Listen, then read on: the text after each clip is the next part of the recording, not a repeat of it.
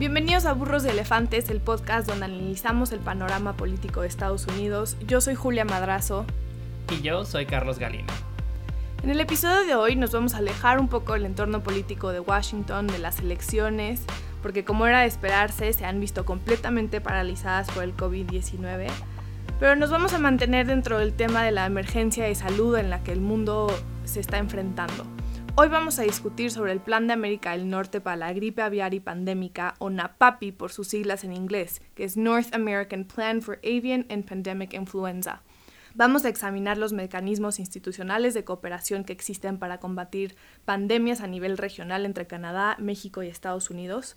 Y basándonos en la más reciente publicación del Instituto México del Wilson Center escrita por Duncan Wood y Andrew Rodman, le vamos a dedicar unos minutos a posibles áreas de cooperación en términos de salud pública, más allá de pandemias, que puedan ser propuestas interesantes para los candidatos a la presidencia o para candidatos en la elección de 2021 en México.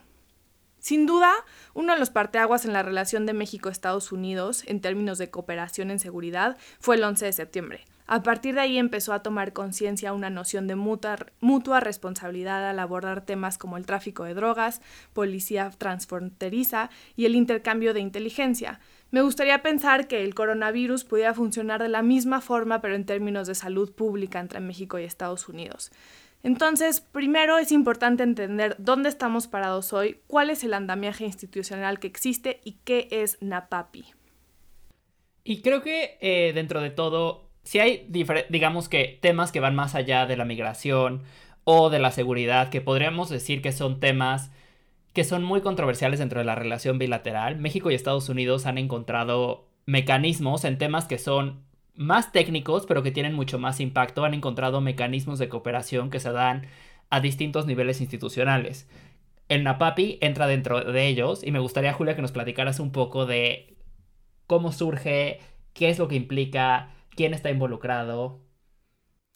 Pues mira, el NAPAPI surge gracias a la cooperación regional que existe en términos comerciales entre México, Estados Unidos y Canadá. En 2007 se firmó este tratado, bueno, este plan, eh, y con el brote de la H1N1 en 2009, el plan fue implementado por primera vez y resultó en una cooperación muy exitosa a nivel regional, Después de la emergencia, las tres naciones decidieron revisar este plan y actualizarlo con las lecciones aprendidas, y así fue como llegó el NAPAPI versión 2012, que está en vigor hoy ante la emergencia del coronavirus. Y este plan se enfoca más en animales en general, en vez de solamente naves, y tiene cinco ejes principales.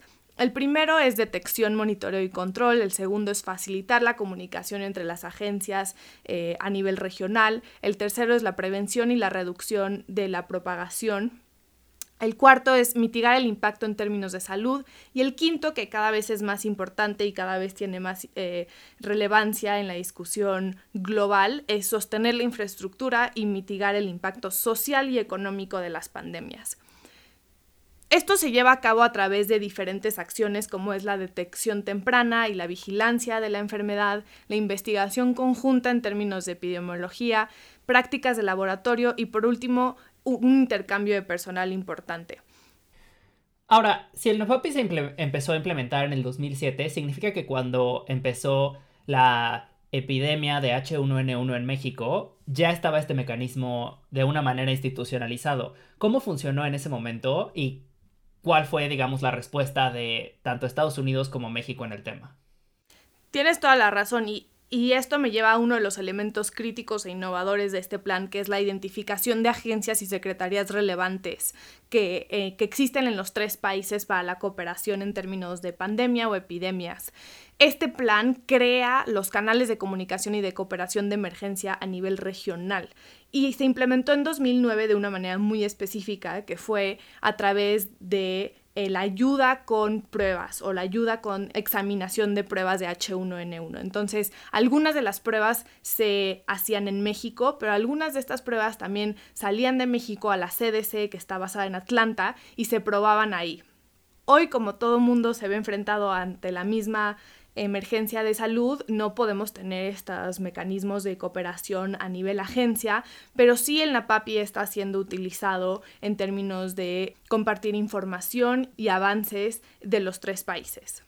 Ahora, Creo que hubo mucho aprendizaje del H1N1 en cuanto al gobierno mexicano como al gobierno estadounidense y creo que algo importante de pues las instituciones de gobierno en general es esta capacidad de aprendizaje. Lo vimos también en su momento con Obama y el brote de cólera en África, donde después de este brote se crea un comité especial de salud global que, por cierto, Trump deshizo hace un año o dos. ¿Qué podemos pensar que va a pasar con el NAPAPI frente al COVID-19? ¿Crees que haya otra vez un interés por remodelarlo, que se quede con las mismas eh, reglas? Definitivamente tiene que haber un interés por remodelar y actualizar e, el, NAPAPI con lecciones aprendidas después del COVID-19, como sucedió con la H1N1 y, y, por eso surgió el NAPAPI versión 2012. Los tres países tendrían que actualizar el plan con lo aprendido en 2020-2021. Y algunas de las ideas que plantea el documento que me parecen muy interesantes, este documento escrito por Wood y Rodman, es son dos cosas principales. El primero es almacenamiento de material protector, ventiladores, camas, etcétera, a nivel regional. Hacer estas compras bajo un, un paraguas de Norteamérica, que sea un almacenamiento que exista para cualquier eh, emergencia de salud que tenga la región como tal. Y la segunda es una respuesta de manufactura también a nivel regional.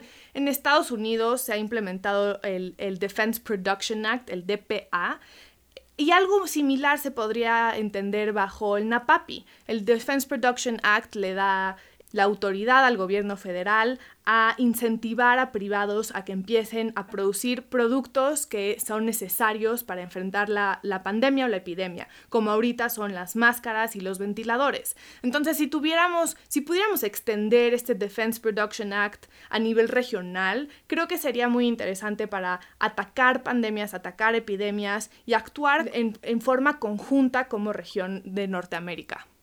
Otras este, posibles áreas de cooperación en términos de salud que propone el documento más allá de la pandemia son, uno, cooperación regulatoria, es decir, mayor homogenización de procedimientos en las agencias regulatorias, el FDA para el caso de Estados Unidos, la COFEPRIS para el caso de México, es decir, empezar inspecciones conjuntas de laboratorios y una coordinación en, esta área. La segunda es mayor cooperación en términos de sistemas de salud.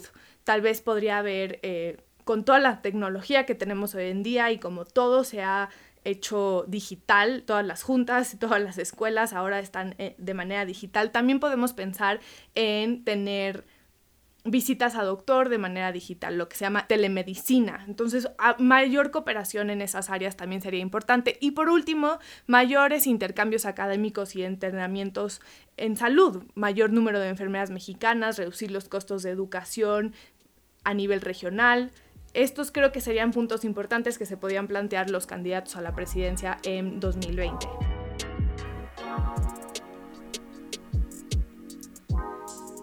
Pero después del COVID o durante el COVID, ¿qué crees que pueda pasar? ¿Crees que este andamiaje institucional vaya a funcionar? Yo creo que una parte importante de lo que hemos visto de la reacción de Trump es permanecer enfocado en la política interna.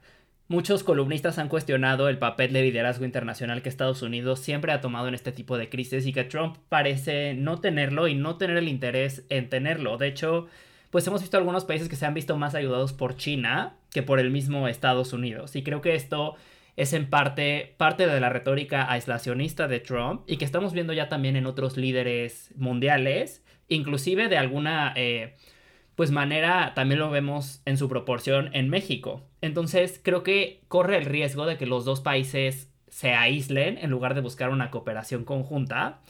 Y obviamente los más afectados en este momento en cuanto a los intereses de México y América Latina son los migrantes en los centros de detención. Ya hay varias órdenes o intentos de demandas en las cortes para que se haga algo respecto a estos centros. Sin embargo, las cortes no han dado una resolución absoluta sobre qué es lo que se debe de hacer. Y muchos temen que para cuando las cortes decidan si se tienen que proteger a los migrantes en los centros de detención o no, que ya va a ser muy tarde en cuanto a el esparcimiento del virus. De la misma manera, los migrantes indocumentados, pues tienen un mayor riesgo, aunque las autoridades de salud en Estados Unidos han dictaminado que no se va a pedir ningún tipo de prueba de residencia o de ciudadanía si vas a un hospital para ser atendido, pero las campañas de desinformación y el miedo en general de los migrantes sí podría desincentivar el acceso de los migrantes indocumentados a los centros de salud en Estados Unidos. Y más allá de, en términos de pandemia y cooperación en salud, ¿cómo crees que la crisis de coronavirus vaya a afectar la relación bilateral México-Estados Unidos? Pues como tú mencionaste, cuando surgió el tema de la influenza, el NAPAPI entró en acción y hubo una cooperación entre los tres países. Tal vez no fue una cooperación al 100%, pero la hubo. Lo que yo veo en este momento en la relación bilateral es que no está viendo este tipo de cooperación más que en el tema comercial. Esta negociación que vimos de cuando estuvo la tensión de si se iba a cerrar la frontera o no por la pandemia y bueno, se definió que el comercio iba a continuar y que tal vez íbamos a ver un alentamiento de los flujos de cruces fronterizos, pero no un cierre total. Creo que eso habla de la fuerza que tiene el comercio entre ambos países. Sin embargo, lo que a mí me preocupa es que lleguemos a un punto en el que haya un desfase en cuanto al crecimiento de la epidemia tanto en Estados Unidos como en México. ¿Y a qué me refiero con esto? Que en Estados Unidos ya algunos estados empiezan a tener algunos eh, signos de que la curva se está aplanando.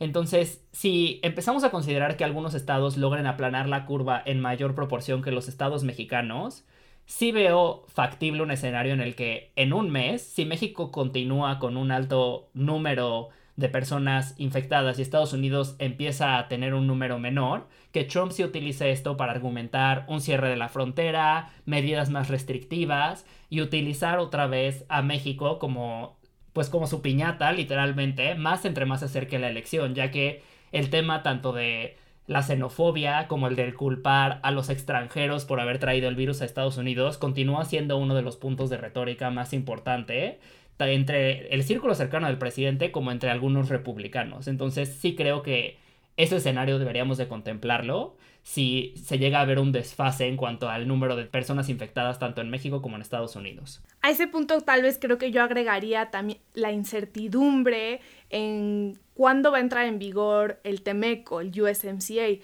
Ya hemos visto algunas propuestas para atrasar la entrada en vigor del Tratado de Libre Comercio y entonces pues no sé cuándo vamos a transitar de NAFTA al TEMEC o a USMCA y eso digamos es un, un grado más de incertidumbre en la relación bilateral o trilateral. Y bueno, ya llegamos a la sección El burro y el elefante de la semana. Esta semana voy a empezar yo con el burro. Les platico que este viernes Elizabeth Warren lanzó un movimiento al que le están llamando Warren Democrats. Es un movimiento de votantes, candidatos y líderes que creen en reformas inclusivas para acabar con la corrupción en el gobierno y darle más poder a la gente. Este movimiento se encargará de apoyar a candidatos demócratas que compartan la visión de Elizabeth Warren y empoderar a movimientos de masa o grassroots movement, como se llaman en inglés, a nivel local y federal para movilizar el apoyo necesario y también para asegurar que Elizabeth Warren se, se reelija en el Senado en 2024.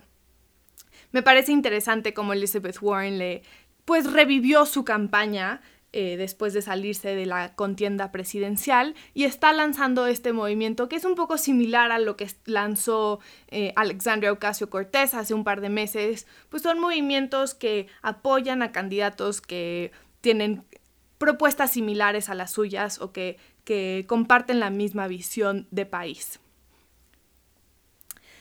Y Carlos, ¿cuál es tu elefante de la semana?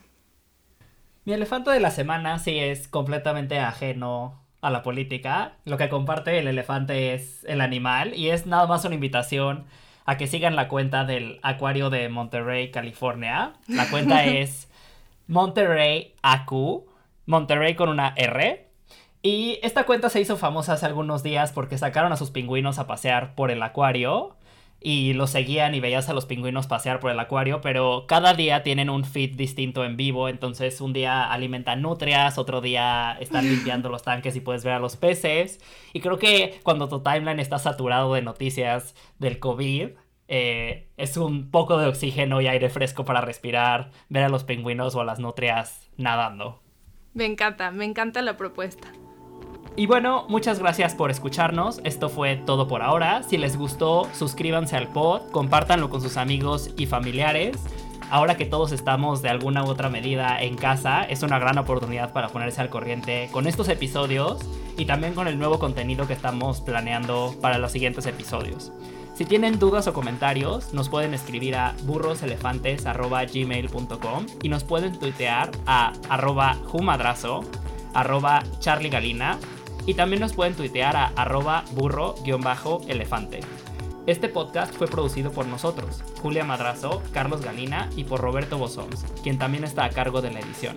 La música original es de Mibi.